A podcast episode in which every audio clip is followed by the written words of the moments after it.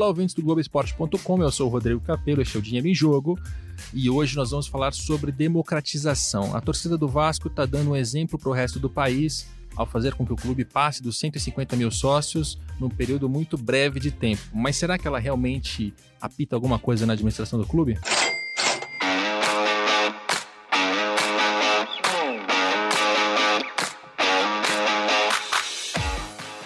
Para comentar esse assunto com a gente, eu tenho a participação por Skype do Espírito Santo, do Fernando Monfardini. Ele é um advogado especializado em compliance e tem estudado futebol recentemente. Bem-vindo, Fernando.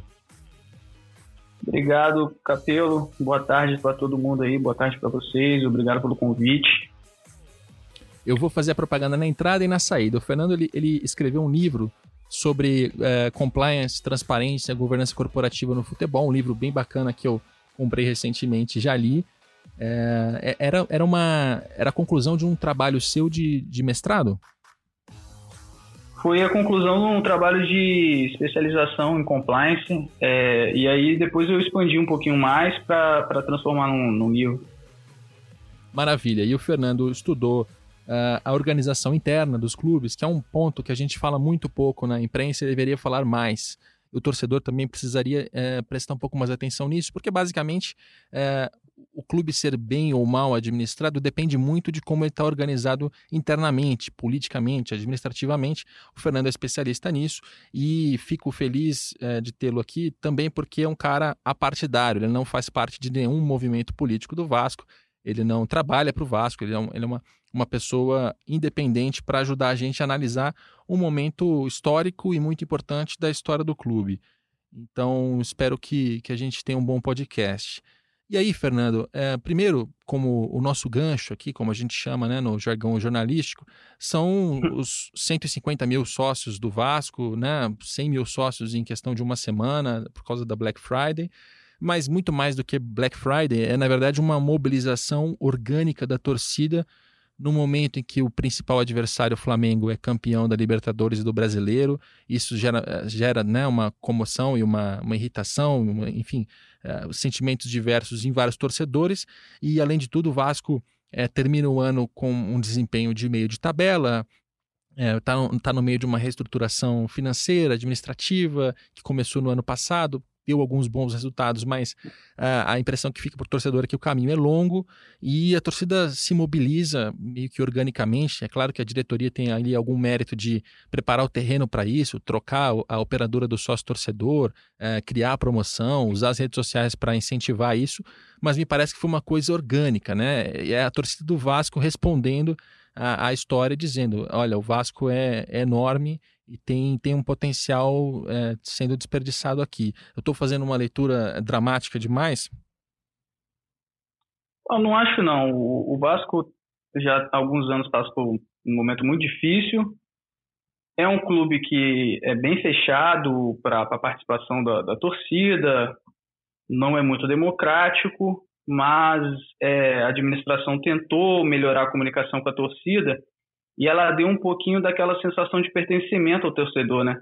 Eu falo que a, que a ideia de democratização não é tratar o torcedor só como um consumidor do produto do clube, é fazer ele participar e se sentir parte do clube. Isso é importante e ajuda, como você está vendo, ajuda na, na receita. Mas ainda é, é, um começo, é um começo, mas foi uma, uma coisa muito bonita. É, eu espero que expanda para os outros clubes também, para eles entenderem que existem torcedores com interesse de participar, de, de ajudar o clube, não só ser um consumidor, de, de ter um sócio ali para ir no estádio, para comprar uma camisa, mas tentar fazer mais parte do clube. É, é disso que a gente trata quando, quando fala de democratização. Exatamente. E esse é um ponto inicial que vale a pena para o torcedor refletir um pouco, né?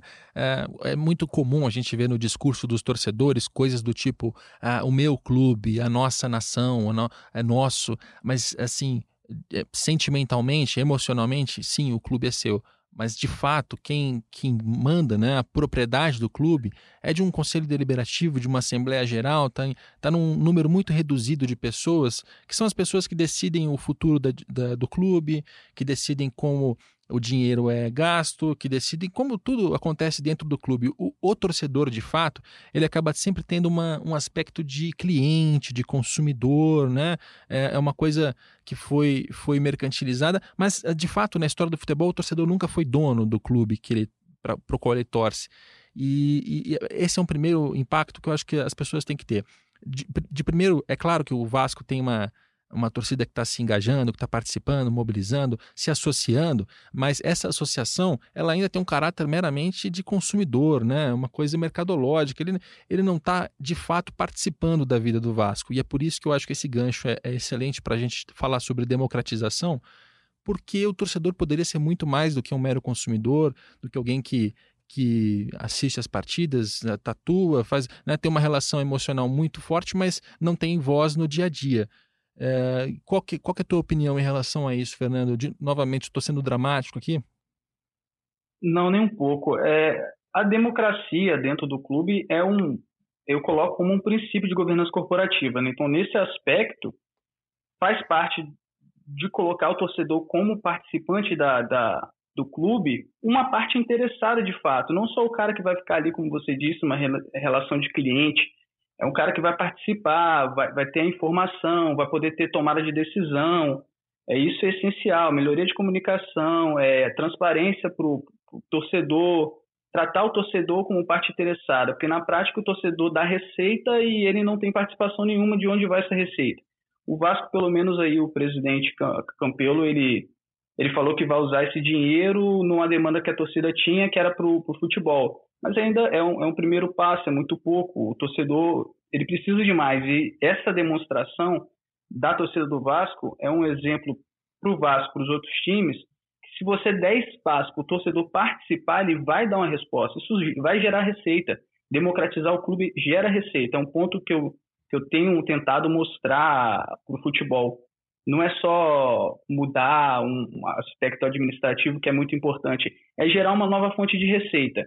A gente tem aí o Internacional, por exemplo, é um clube que já há um tempo abriu a, a democratização, tiveram problemas com a, com a diretoria anterior e, inclusive, ela foi punida por uma, um movimento de um grupo que veio da, da, da, torcida e entrou dentro do clube por, por meio da democratização. o Internacional está sempre figurando entre o, os clubes com mais, com mais sócios. Se os, o Vasco é, começar a trabalhar isso, ele vai poder manter essa base de sócios. A gente sabe que a promoção dura seis meses e vamos ver como é que a torcida vai, vai responder se ela não tiver a voz, não puder participar mais do clube. Pois é.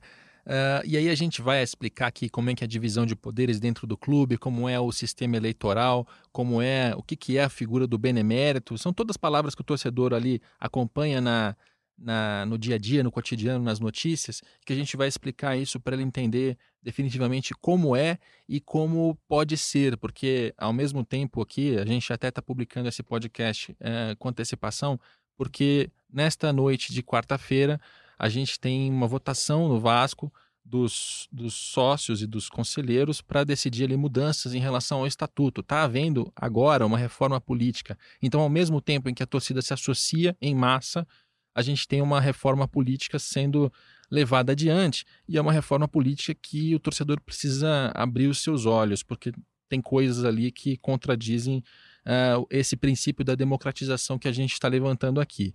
E aí fazia, antes de entrar nisso, só um disclaimer importante. Pô, Capelo, mas você não é, é favorável a, ao clube virar empresa, a, a ser privatizado, vendido? Olha, depende. Depende muito. A gente tem clubes que chegaram a situações que têm características, que têm perfis de torcida para os quais é, virar uma empresa e ter um dono, ter um investidor, é, pode ser um caminho melhor. E a gente tem clubes com outro perfil, com uma outra característica, para os quais democratizar, trazer o torcedor para perto, fazer ele participar, você pode também fazer isso funcionar dentro de um modelo democrático e não, não, necess... e não por isso menos profissional. Né? E esse é um ponto até que o Fernando Monfardini é, bate nas redes sociais, que eu acho fundamental nesse momento que a gente está falando de clube empresa e de democratização. É, a estrutura societária, se é SA, se é limitada, se é uma associação civil, é, isso acaba até sendo de menos. O mais importante é como o clube é administrado no seu dia a dia, internamente, o seu cotidiano? Como é que ele funciona? Quais são as pessoas que participam dessa gestão? É, é claro que dentro dos modelos você pode colocar mecanismos para estimular a boa administração e você pode também ter estímulos contrários para má administração. Mas o que importa é o que está dentro. A carcaça é, cada clube tem uma realidade, tem um diferente perfil e vai ter uma, uma solução melhor. É, até, até, queria ouvir o Fernando também em relação a isso porque ele, nas redes sociais, vem criticando o projeto de clube empresa que foi proposto pelo, pelo Pedro Paulo. Ele conhece também muito bem a proposta da SAF, é, que veio do Rodrigo Monteiro de Castro, assuntos que a gente passa aqui recorrentemente pelo, é, pelo podcast, e também tem ali propostas bem interessantes no campo da democratização. É, dá para dá ver diferentes modelos dentro de um mercado, né? Sim, o que eu venho batendo muito na tecla é que eu não quero impor nenhum modelo para clube nenhum. A única coisa que não é é uma é uma espécie de imposição minha é a governança corporativa, o que é de fato governança corporativa.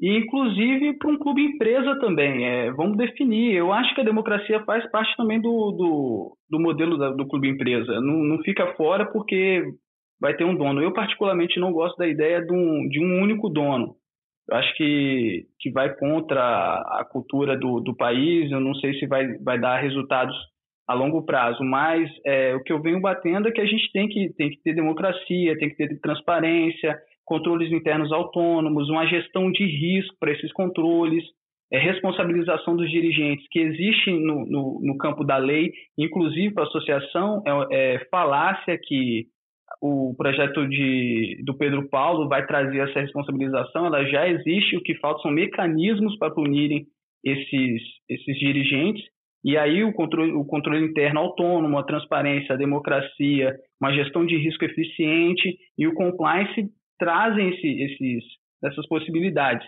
É isso que eu acredito que a gente tem que trabalhar, eu acho que todo clube deve ter isso, e aí depois a gente discute o modelo é, existem clubes que estão com mais, mais problemas, e aí vai dar urgência, uma escolha, mas impor, igual o Pedro Paulo está tentando, por meio da, da lei, seja com a imposição direta, uma, uma ferramenta para impor aos clubes, eu sou completamente contra. Eu acho que a gente tem que parar com essa ideia que o clube empresa é profissional, porque ele é empresa e o associativo ele é, ele é amador.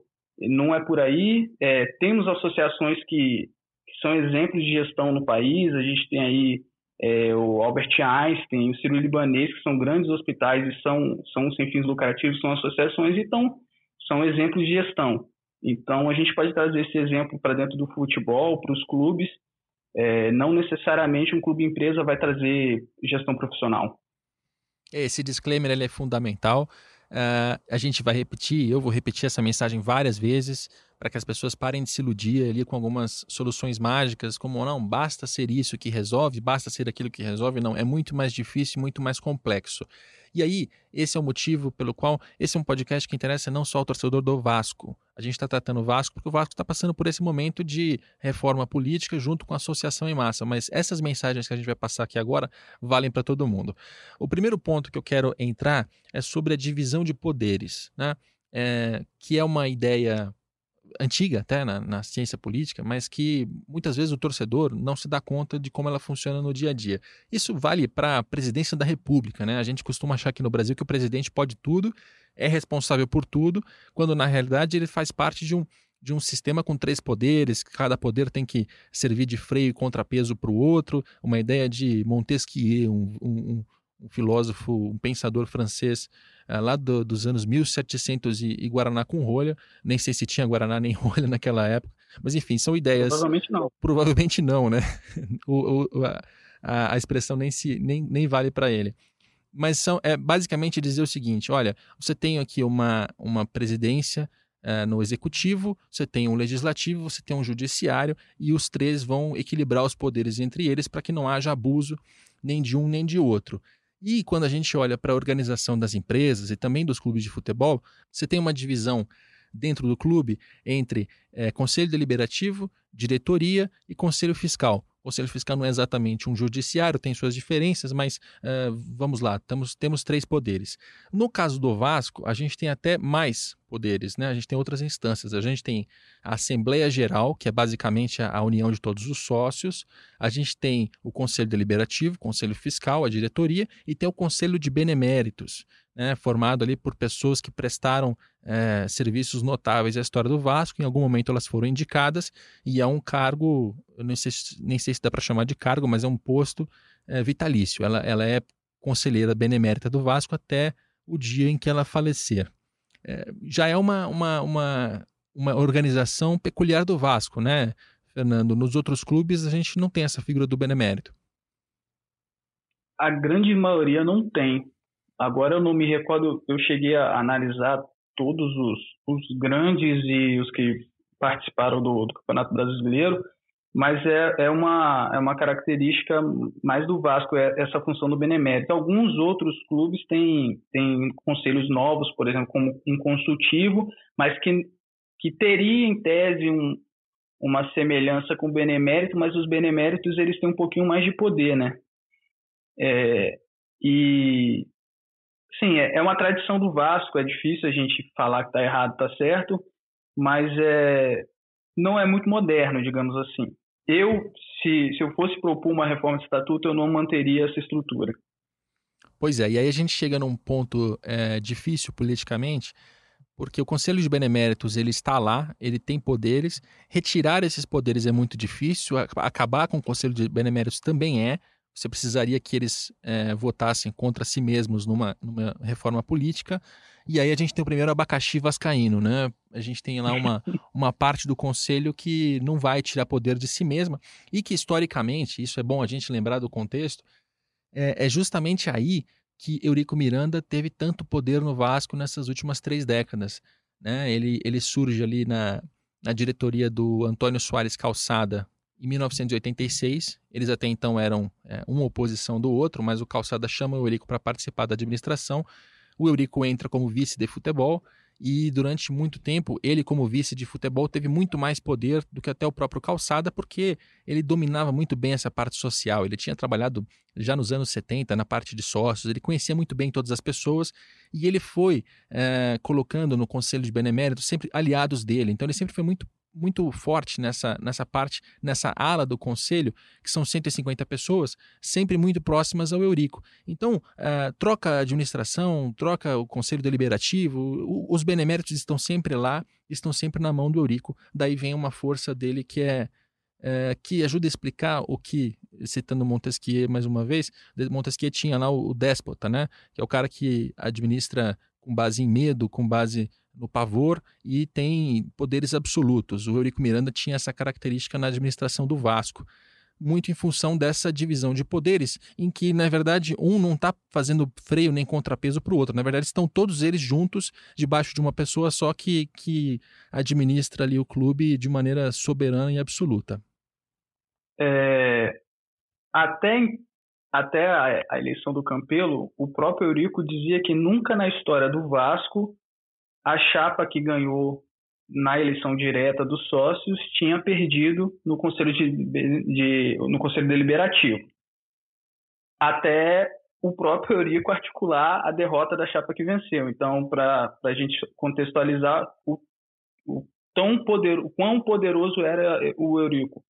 E agora com o falecimento dele fragmentou um pouco mas na prática do Vasco, tirando essa fragmentação toda que aconteceu aí nessa última eleição, quem era eleito para a diretoria administrativa tinha o conselho deliberativo, tinha os beneméritos e tinha o conselho fiscal. Então não havia uma oposição de fato, nem havia alguém para frear, para fazer um freio, para fazer uma fiscalização, para para conseguir é, ter uma oposição construtiva no Vasco. A gente tinha problemas de, de brigas ali dentro do clube e não tinha de fato um, um freio técnico, digamos assim, no, no clube.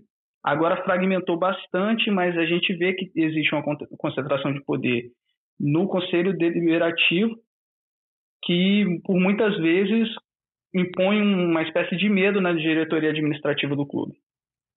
Pois é. E aí você já começou a entrar no pouco uh, você já começou a entrar no sistema eleitoral, em como funciona. E aí a gente vai entender um pouco mais sobre esses poderes, como é que cada um deles é eleito. Né? A Assembleia Geral é formada por todos os sócios, uh, o Conselho Deliberativo, o Conselho Fiscal e a diretoria são eleitos por meio de eleição. Só que a eleição do Vasco é mais complicada do que eleições de outros clubes. Por quê? Na hora da eleição, as chapas se apresentam, elas têm lá os seus, seus candidatos. É até comum que essas chapas já se apresentem com o candidato a presidente, que foi exatamente o que aconteceu na última eleição. O Júlio Brandt era, era o candidato a presidente da chapa que foi vencedora. E essa chapa ela elege é, 120 dos 150 conselheiros do Conselho Deliberativo. Os outros 30 fazem parte da segunda chapa, ou seja, eles, em tese, são de oposição. Tá? Então a gente tem 150, dos quais 120 é, são dos vencedores, 30 são dos, dos, entre aspas, derrotados, mas que chegaram lá e tem, tem cadeiras dentro do Conselho Deliberativo.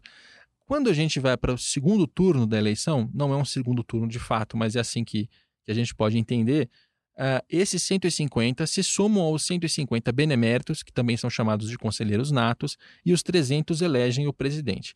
O que aconteceu na última eleição do Vasco? Uh, o Alexandre Campelo ele era aliado do Júlio Brandt. O Júlio Brandt venceu neste, entre aspas, primeiro turno, e no segundo turno, também entre aspas, o Campelo trocou de lado e, com a força dos beneméritos, se elegeu presidente do Vasco. É, não é nem não a gente não está nem mais fazendo um juízo de valor em relação às pessoas, mas em relação ao sistema. Perceba como o sistema ele é complicado de entender e é um sistema que sempre aponta para o conservadorismo. Quer dizer, se você tem os conselhos, os conselheiros natos barra beneméritos na mão, você vai sempre ter uma força eleitoral muito grande. E isso impede ali a oxigenação, a troca de, de, de presidentes, a troca de quem está no comando, certo? Exatamente. É, a organização do, do Vasco em si, ela é muito fechada, né? Então, o próprio modelo dela vai oxigenar, vai impedir a oxigenação, porque além de ser uma eleição que na prática é indireta, é, por mais que o, até, até o, a eleição do Campelo nunca tinha, tinham elegido uma chapa perdedora, é, são poucos sócios que podem votar, é, não é popular, é muito é, é caro ser sócio, é, são cinco anos para você ser eleito, poder ser eleito, e para você conseguir ser eleito, você tem que ter apoio de, dos beneméritos que, que são natos, estão ali há muito tempo e então fica sempre o mesmo grupo político em torno da, da direção do, do clube, tanto do Vasco como diversos outros clubes grandes também. E aí a gente tem algumas mudanças sendo propostas e essas mudanças é, é curioso porque de um lado é, está sendo proposta a eleição é, direta do presidente. Então, para eleger o presidente da diretoria, que é um desses poderes que a gente está mencionando, é, os próprios sócios votariam direto no presidente. Só que, apesar disso levar ter um aspecto de diretas já, de democratização, na prática está ocorrendo o contrário, porque é, o clube está se fechando ainda mais. Principalmente porque é, hoje, para você concorrer para presidente, você precisa ter cinco anos de associação, certo? Isso para evitar que um aventureiro chegue, que não tem nada a ver com o Vasco, chegue lá, se candidate, leve. É até um, um mecanismo de, entre aspas, defesa, que talvez seja necessário porque alguém com dinheiro pode chegar de uma hora para outra e, e, entrar, não ter nenhum tipo de relação histórica com o clube e se candidatar para presidente. Até o Fernando pode dizer se ele concorda com isso ou não. Não sei. É, tenho, tenho a impressão que é para esse lado. E o que está sendo proposto nessa reforma política que está passando, que vai ser votada hoje à noite, é de que essa pessoa, para concorrer para presidente, precisa ter oito anos e pelo menos um mandato como conselheiro do Conselho Deliberativo. O que significa que, se a pessoa for sócia durante oito anos, ela ainda vai precisar de mais três, pode chegar a 11 anos, o período mínimo, para que ela possa concorrer para a presidência. Isso, é, na prática, reduz drasticamente a quantidade de pessoas que estão aptas a se candidatar à presidência, o que é um problema, né? Exatamente. É, um receio de parecer muito duro com a proposta. Eu chamaria até de uma contra-reforma, que, por um lado, ela dá aquela ideia de democratização, tirando aquela pressão para uma direta já, que é uma grande demanda da torcida do Vasco, mas, por outro lado, ela fecha mais ainda o clube para possibilidade de quem pode votar e ser votado. Então, ela continua mantendo os mesmos nomes dentro da estrutura administrativa. Então, vão continuar os mesmos nomes podendo ser candidatos e um, um grupo menor podendo é, votar. E o, o, outro ponto também é que essa proposta vai excluir o sócio geral, que é o sócio mais barato, e, e vai fechar mais ainda o clube. Então, por isso que eu estou chamando de uma contra-reforma. Ela tem um, um, ar de reforma, mas ela fecha mais ainda o clube, apesar da, da eleição direta. Essa é uma boa lembrança. O sócio geral, que é a categoria mais barata de associação do Vasco, está sendo excluída por essa reforma política. Então, o que você está dizendo é: você, torcedor, que tinha a expectativa de se tornar sócio e em algum momento participar desse processo, ou você gasta ainda mais dinheiro para isso, ou você não vai participar. Você está eh, reduzindo a base. Né? E, e, isso é, é muito maluco. No mesmo momento em que o Vasco tem mais de 100 mil pessoas se associando como sócio torcedor, você tem na, no Conselho e na Assembleia Geral uma limitação. Você está é, elitizando uh, o acesso a, a, ao Conselho. No mínimo contraditório né? entre os anseios de uma torcida e o que está sendo feito com o clube é, internamente. É, e aí a gente tem outro ponto importante. Hoje, para votar para presidente, você precisa ter um ano de associação né, de, de adimplência, ou seja, virar sócio e pagar suas parcelas. Se você é, se essa, essa regra passar, né, se essa reforma passar, o que vai acontecer é que para votar para presidente, você vai precisar de pelo menos três anos como associado. Qual o motivo alegado pelas pessoas que defendem esse, esse, esse projeto, essa reforma, entre elas e principalmente o Roberto Monteiro, presidente do Conselho Deliberativo. Quando você tem essa exigência de um ano para votar, existe a possibilidade de alguém com dinheiro chegar, comprar uma série de associações né, de laranjas, colocar lá X pessoas para dentro do Conselho do Vasco e usar essas pessoas para eleger determinado candidato.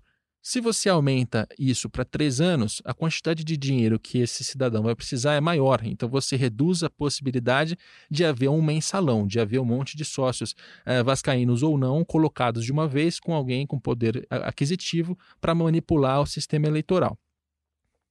A alegação é essa, a, defe a defesa é essa. O que eu queria é, provocar aqui é o seguinte: mensalão é um problema? É um problema. Né? Não só no Vasco, a gente viu o Cruzeiro, a gente tem N outros clubes de é, que tiveram seus conselhos aparelhados e que realmente isso acontece numa, numa eleição para presidente, para eleger quem manda no clube. Como é que você resolve isso? É aumentando a quantidade de anos para que alguém vote para presidente ou, por que não, aumentando a base para votar? Se em vez de 10 mil pessoas, que são, é geralmente o número ali da, da eleição do Vasco, a gente tivesse 100 mil pessoas, 150 mil pessoas, sabe quando que alguém vai ter dinheiro para manipular isso, para comprar todo mundo? Nunca. Se você amplia a base, você consegue chegar ao mesmo objetivo do Roberto Monteiro sem é, reduzir o acesso à, à, à eleição. É, exatamente. E outra coisa que será que se o clube tivesse uma gestão de risco adequada, ela não ia conseguir vislumbrar nenhum controle melhor para essa questão que não esse? E também é, fechar mais o clube, deixar o clube menos popular, resolve mesmo essa questão? Se você for olhar os clubes que têm problema de mensalão, são os que são mais fechados. O Cruzeiro é um exemplo. O Santos, apesar de não ter adiantado, teve um problema desse tipo. O Vasco também, são clubes fechados. E aí a gente tem, por outro lado, o Internacional, o, o Grêmio. Agora, recentemente, o Grêmio teve uma eleição. Não teve problema nenhum no Grêmio. O Grêmio tem é, torcedor, sócio-torcedor popular que vota, é uma base muito maior de, de sócios votantes. A eleição foi online e não teve problema de mensalão. Então, será que essa é de verdade a solução? Ou é apenas um, uma forma de conseguir fechar mais ainda o clube? Você ter uma justificativa para fechar o clube e manter o controle nas suas mãos? E nessa reforma política, a, a proibição do sócio-torcedor de ter direito a voto está sendo expressa. Hoje, o sócio-torcedor ele não vota, mas você não tem no estatuto um dispositivo contrário a isso. Imagino que se a diretoria quisesse dar direito a voto para o sócio, é, precisaria passar pelo conselho, passar por uma série de trâmites, mas seria possível. Com essa reforma que está sendo proposta e defendida pelo Roberto Monteiro, presidente do Conselho Deliberativo, o sócio torcedor não vota e não votará, ele estará proibido em relação a isso. Então você que está se associando ao Vasco e que fez mais de 100 mil em uma semana, saiba, você nunca vai poder escolher o presidente do seu clube. O que é um, um direito é, que deveria ser básico. Né? A gente não está nem falando de você participar da administração. Né? A gente tem exemplos no futebol brasileiro, como o Bahia, que chamaram os sócios e, e, sócios torcedores, não só os sócios ali estatutários ou patrimoniais, como queira chamar, mas chamou os sócios torcedores para participar, para saber como é que está a gestão, para olha, a gente tem essas ações sendo levadas adiante, nessa a gente tem problema, nessa a gente não tem. É, quais são suas ideias? Sentaram, fizeram grupos para ouvir os torcedores em relação ao que eles achavam que deveria ser feito com o clube. Isso já acontece no Brasil, no Bahia. Enquanto isso, o Vasco tem essa enorme quantidade de torcedores né, querendo é, participar, mobilizados, se mobilizando cada vez mais, mas eles nunca vão ter sequer direito a voto para presidente. É, e aí é, é uma direta já, né? Você está vendo nas notícias, uh, Vasco vai ter eleição para presidente direto. Legal, mas quem que está votando? Né? Esse é um ponto que, que, a gente precisa lembrar, né, Fernando? Sim, é, é só um adendo. O Bahia é um dos grandes exemplos de democratização do futebol. Lembrando que o Bahia, em 2013, sofreu uma intervenção judicial e fez um trabalho de curto prazo aí muito bem feito. É, eu acho seis anos um prazo curto para um clube que teve tantos problemas e está dando uma resposta incrível. Eu conheci algumas pessoas de lá, parabenizei pessoalmente, porque é um exemplo para os outros clubes. É, no Sul também a gente tem esse exemplo. É, eu acho que é esse o caminho e no Vasco estão indo na contramão. É, não tem como falar que é uma direta já, porque não é tão direta assim, vai ser o mesmo grupo que vai votar. É, a gente tem aí uma base de 150 mil torcedores no Vasco, que até então, se eu não me engano, 6, 7 mil são votantes. E se você coloca no estatuto a impossibilidade proibindo esses sócios torcedores de votarem, para você mudar isso é muito mais difícil. Porque, no meu entendimento, como não há previsão de proibição, adicionar o sócio torcedor é mera alteração. Então, é por maioria simples. Havendo a proibição do estatuto, já é já vai ser necessário dois terços. Então, muda completamente. É, é muito é muito conservador, vai na contramão mesmo do que a gente pensa para o esporte do que existem grupos de torcedores aí que estão discutindo isso.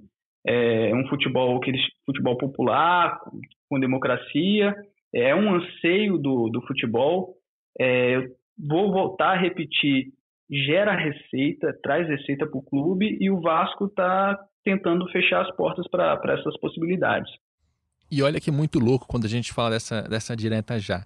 A, a eleição para presidente, passada essa reforma política, ela vai acontecer de maneira que os sócios da Assembleia Geral vão poder escolher diretamente o presidente da diretoria, que é um dos poderes que a gente está mencionando.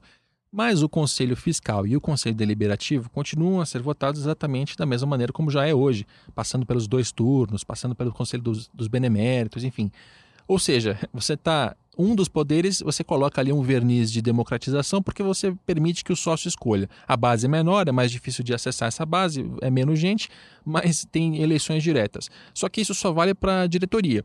Então, o cargo do Roberto Monteiro atual do Conselho Deliberativo continua a passar pelo mesmo processo que já é atualmente. É, é uma coisa meio é, maluca, né? Porque você tem um poder sendo eleito de uma maneira, outro poder sendo eleito de outra, e no meio disso tem o Conselho Fiscal. Conselho Fiscal é um tema que eu queria que o Fernando explicasse melhor, porque é um, um órgão dentro da estrutura dos clubes que não deveria ser politizado. Não, eu não sei nem se deveria ser eleito.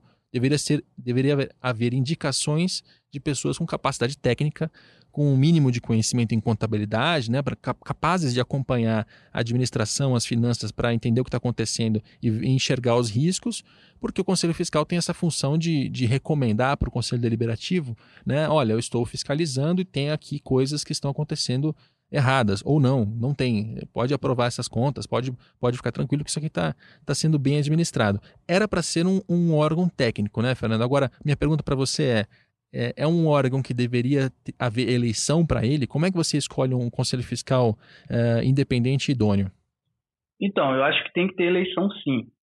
Não, não precisa ser a totalidade do conselho, mas é, se a gente está falando de democracia, a gente tem que dar para o sócio a possibilidade também de escolher quem vai fiscalizar as contas do clube.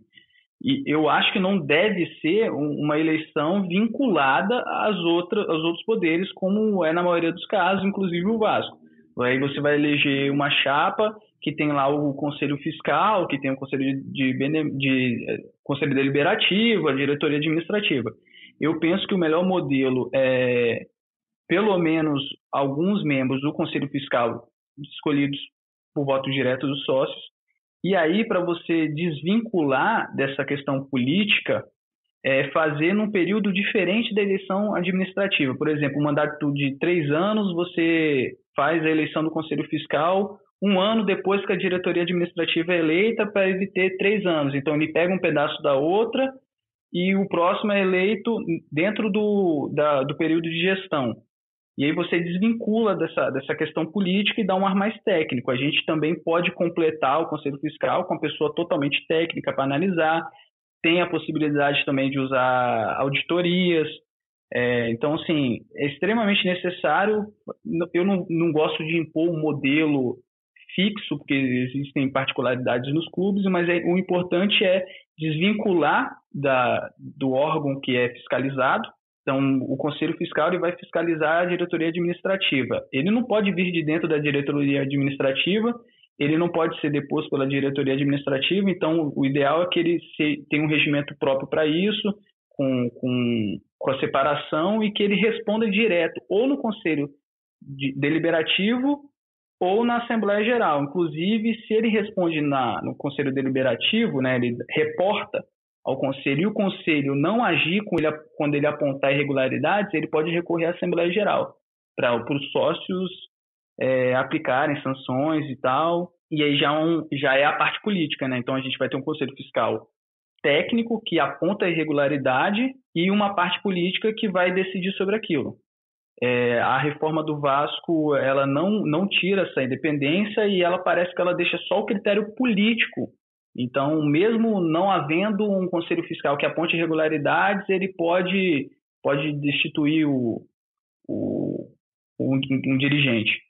Pois é, e esse conselho fiscal que deveria ser técnico e poderia seguir essas regras que o Fernando Monfardini está mencionando, hoje no Vasco é uma peça política que joga contra é, explicitamente. Então, por exemplo, as contas do uhum. Alexandre Campelo do ano passado, elas ainda não foram votadas, né? Até para até para marcar as reuniões no Vasco é tudo muito conturbado porque você tem briga e é briga mesmo. Assim, as pessoas se juntam lá nos, nos salões sociais e, e saem no tapa. É impressionante. E o Conselho Fiscal ele é, fez ali um, um parecer em relação às contas do ano passado. Tem três alegações principais e eu peguei essas alegações para entender elas na minúcia, conversei com contadores, gente de fora do Vasco para saber se aquilo fazia sentido e simplesmente não faz. Né? Uma delas é o, o Conselho Fiscal ainda não consegue entender como é que o Vasco terminou o ano passado com superávit, mas tem dificuldade para pagar salário em 2019. Gente, é, é uma diferença básica entre fluxo de caixa e regime de competência que qualquer contador sabe. É como se você passar pelo seu ano né, com um salário que você é, ganhou mais do que você gastou, você tem mais salário do que despesa, vai chegar o fim do ano, se você colocar no papel ali, puxa, você teve um superávit, quer dizer, sobrou dinheiro nessa diferença. Só que você está tão endividado tão endividado que você começa o ano seguinte e você continua com a corda no pescoço, você tem mais, mais dívidas para pagar. Então, mesmo tendo aqui, aquele excedente, você não vai conseguir fazer frente a essas dívidas e elas vão continuar te, te prejudicando. É simples, mas o Conselho Fiscal do Vasco achou que isso era um problema. O Conselho Fiscal do Vasco também disse que a, a diretoria não entregou documentos importantes. Quais documentos?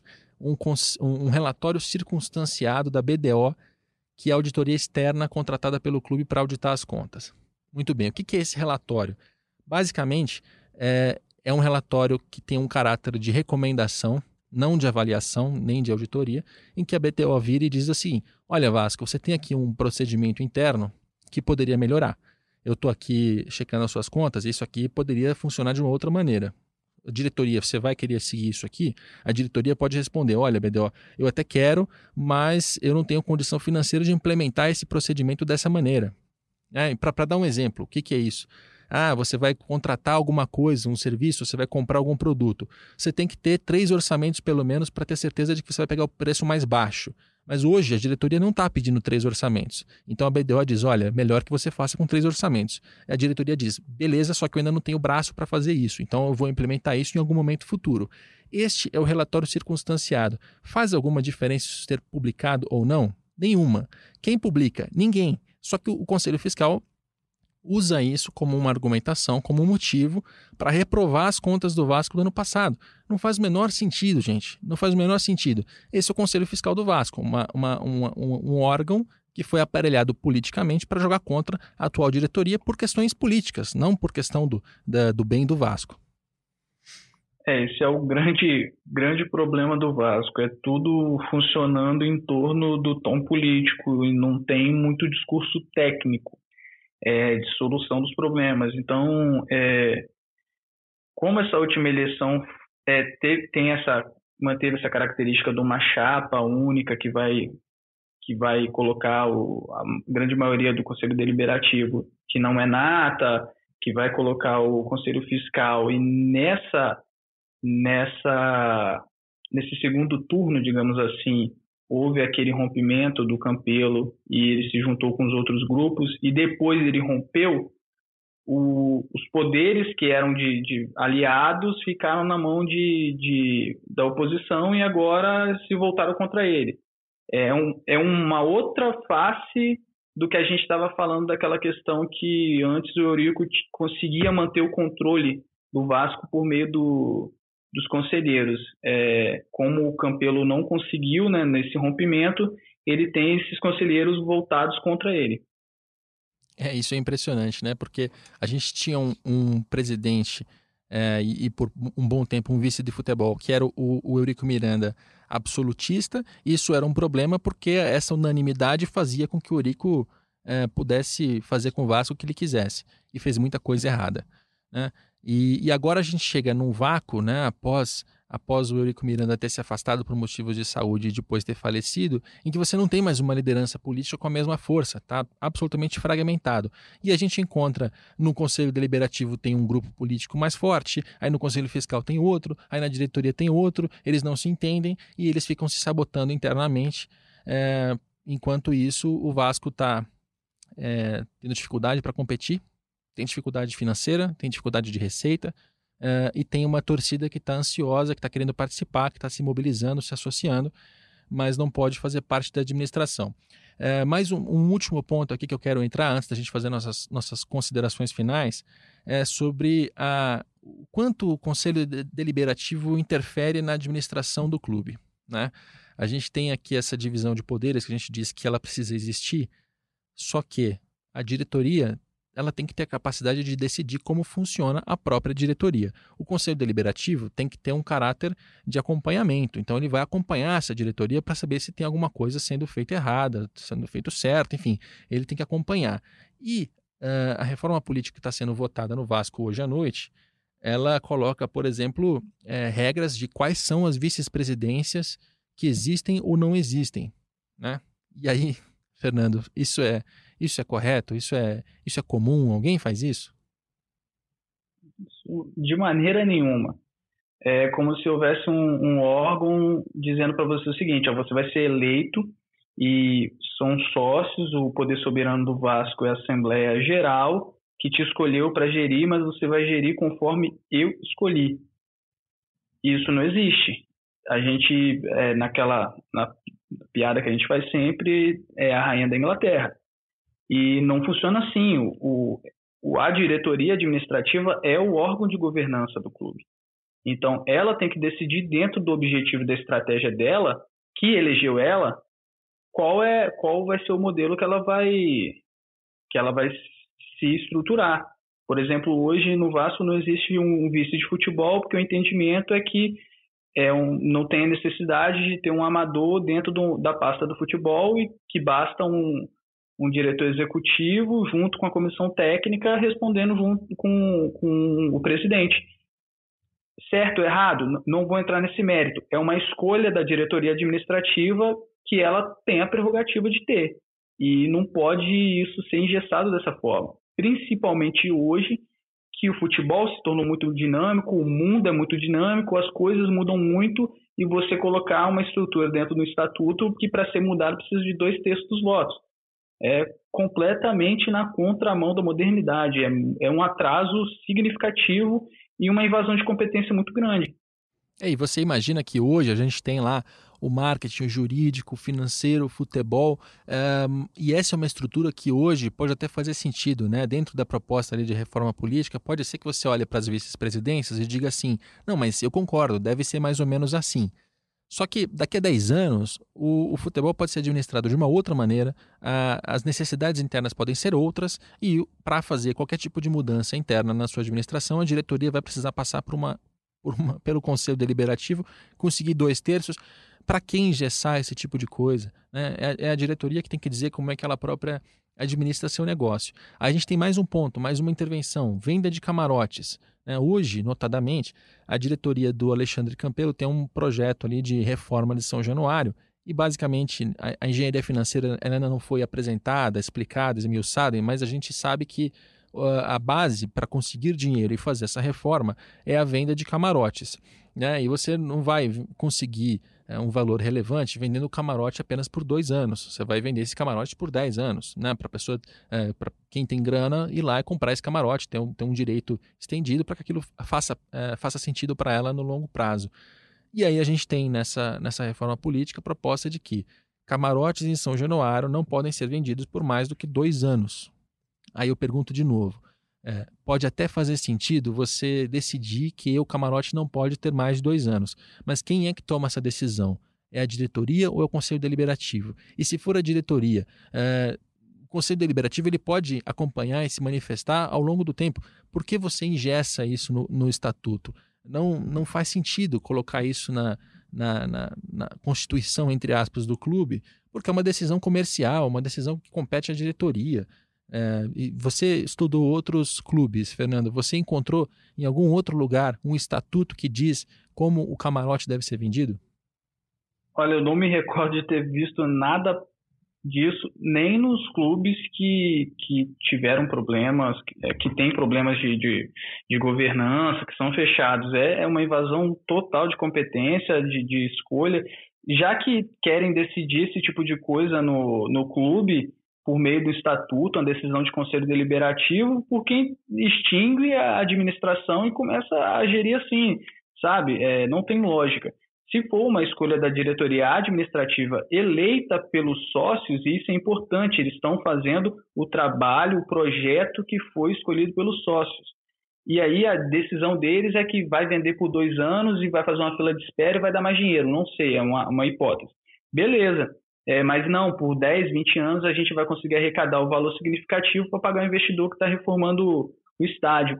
Beleza, mas agora prever isso em estatuto, uma impossibilidade desse tipo e sem justificativa nenhuma. Qual a justificativa de engessar em dois anos a venda, a disponibilidade de um camarote? É, o que isso protege o Vasco? O que isso traz de bom para o Vasco?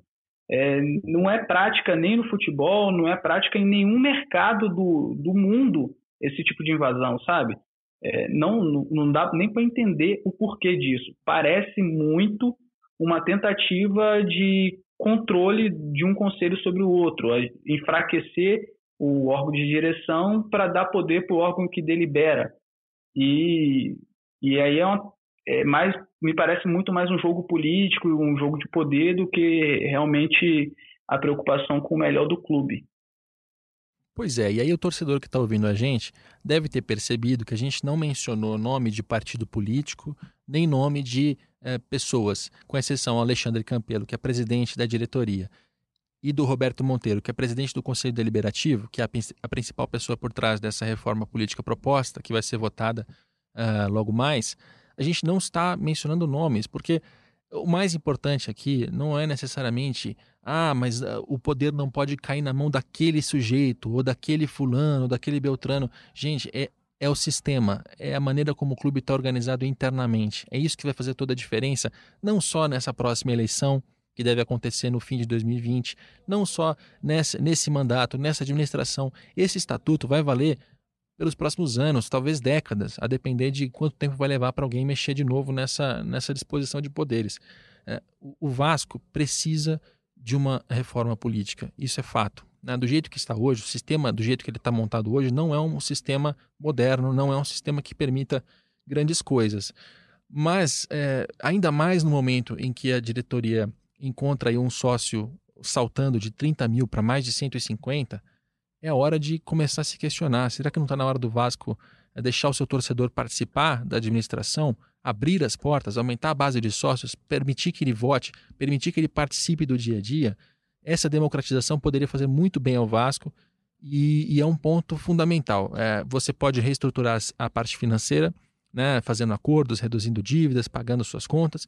Você pode reestruturar a parte administrativa, mudando ali a, governança interna, né, corporativa, quais são os, os cargos, os departamentos. Tudo isso é muito importante. Mas está na hora da gente começar a falar sobre reforma política e sobre como os nossos clubes são administrados, quem é dono deles e quais são os papéis dessas pessoas. E aí eu peço ao Fernando Monfardini as considerações finais em relação a esse assunto, assunto do qual ele estuda e, e também, repito, é um cara apartidário que não faz parte do dia a dia, dia, a dia do Vasco, alguém que estudou tecnicamente todos esses assuntos.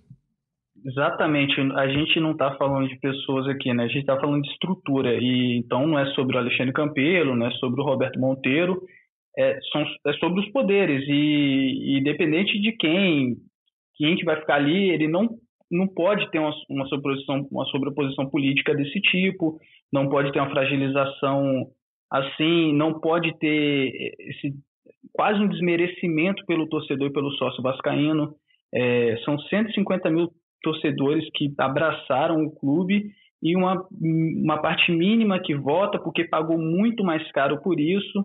É, a torcida deixa claro que ela quer participar, ela quer ela quer estar presente não só do Vasco, de diversos outros clubes, e uma reforma desse tipo é praticamente um tapa na cara do torcedor. Eu acho que aprovar essa reforma vai causar um prejuízo enorme para o Vasco, porque vai deixar o torcedor descontente e não vão conseguir manter essa base de sócios torcedores depois do, do prazo dos seis meses aí é, da promoção.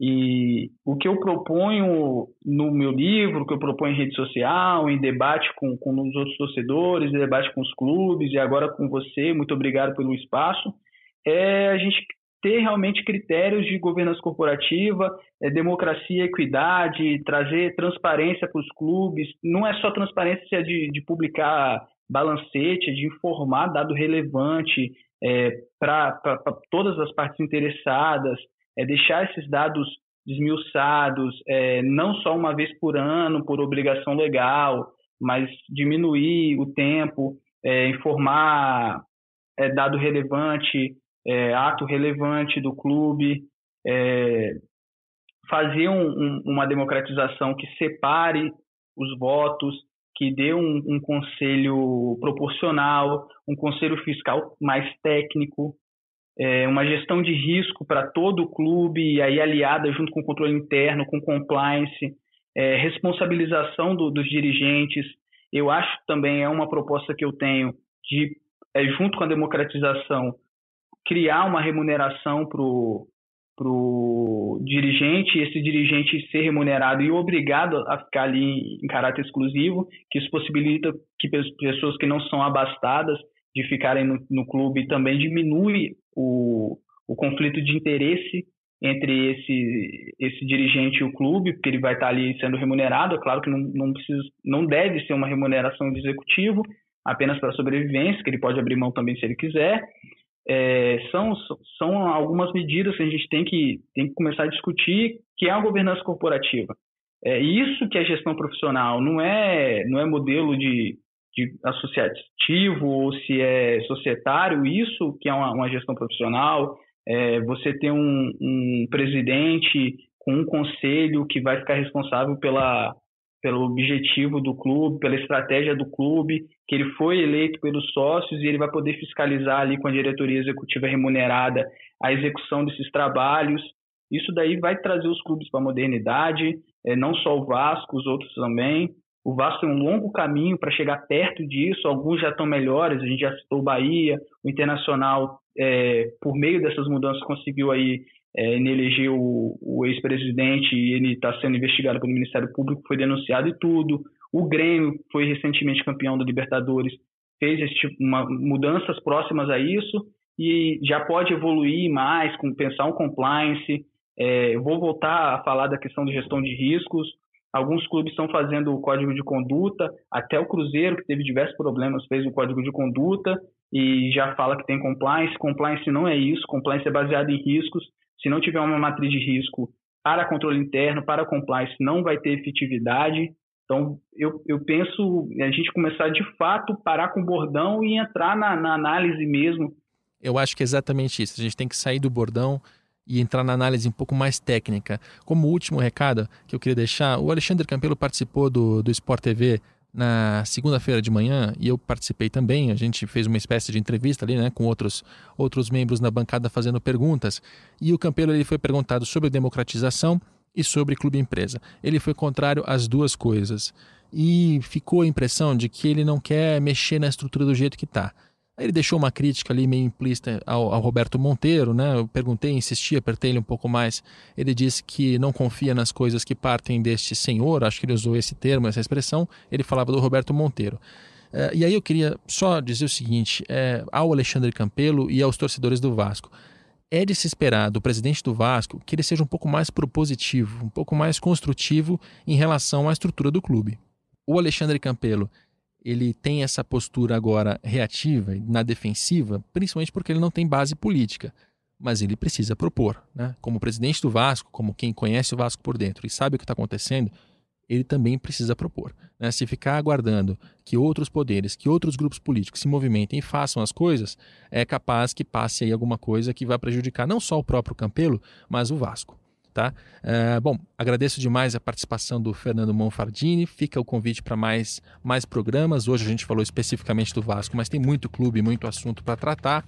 A gente está precisando de mais gente nessa área de governança corporativa, transparência, compliance, que é a especialidade do Fernando e espero que a gente toque nesse assunto mais vezes aqui no podcast.